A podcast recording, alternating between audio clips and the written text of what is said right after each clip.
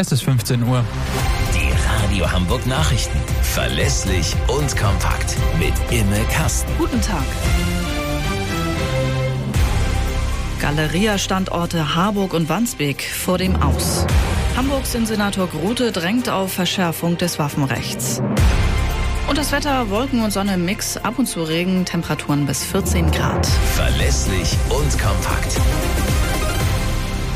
Die Galeria-Standorte in Harburg und Wandsbek stehen vor dem Aus. Nur drei der noch verbleibenden fünf Filialen in Hamburg sollen demnach erhalten bleiben. Das hat die Galeria-Geschäftsführung heute beschlossen, heißt es in einer Mitteilung der Gewerkschaft Verdi.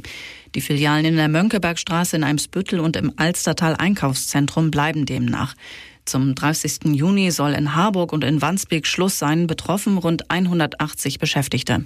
Vor rund vier Monaten hatte der Konzern erneut Insolvenz beantragt. Drei Verletzte schweben nach der Amoktat von Großborstel weiter in Lebensgefahr. Und Hamburgs Innensenator Andi Grote sagte am Mittag, es ist möglich, dass nicht alle von ihnen überleben. Acht Menschen waren bei der Tat am Donnerstagabend getötet worden.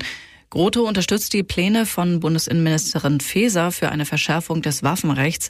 Sie sehen unter anderem vor, dass künftig bei der Beantragung einer Waffenerlaubnis ein psychologisches Gutachten vorgelegt werden muss. Der Täter hatte seine Waffenerlaubnis erst im Dezember letzten Jahres erhalten. Es spricht also sehr viel dafür, dass die psychische Erkrankung, für die im Moment ja einige spricht, wenn sie bestanden hat, dann auch schon vorlag und eben hier möglicherweise auch erkannt worden wäre eine Verhinderung der Erteilung einer waffenrechtlichen Erlaubnis möglich gewesen wäre.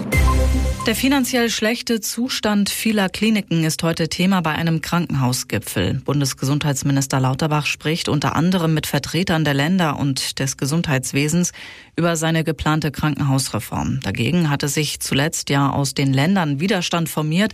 Schleswig-Holstein, Nordrhein-Westfalen und Bayern lassen die Verfassungsmäßigkeit der Lauterbach-Pläne prüfen. Dazu sagte der Bundesgesundheitsminister. Wir wollen eine Reform mit den Ländern machen. Wir wollen die äh, Reform im Bundesrat beschließen. Ich begrüße es, wenn da ein Gutachten gemacht wird, was also sich damit beschäftigt, ob unsere Pläne in irgendeiner Weise das Planungsrecht der Länder äh, berühren. Nach dem Oscar-Triumph von Im Westen nichts Neues hat Bundeskanzler Scholz den Filmemachern gratuliert. Darauf könne man zu Recht stolz sein, schrieb er bei Twitter. Der Film zeige gerade in diesen schwierigen Zeiten unmissverständlich, wie furchtbar und unmenschlich Krieg ist. Das waren die Nachrichten aus Hamburg, Deutschland und der Welt.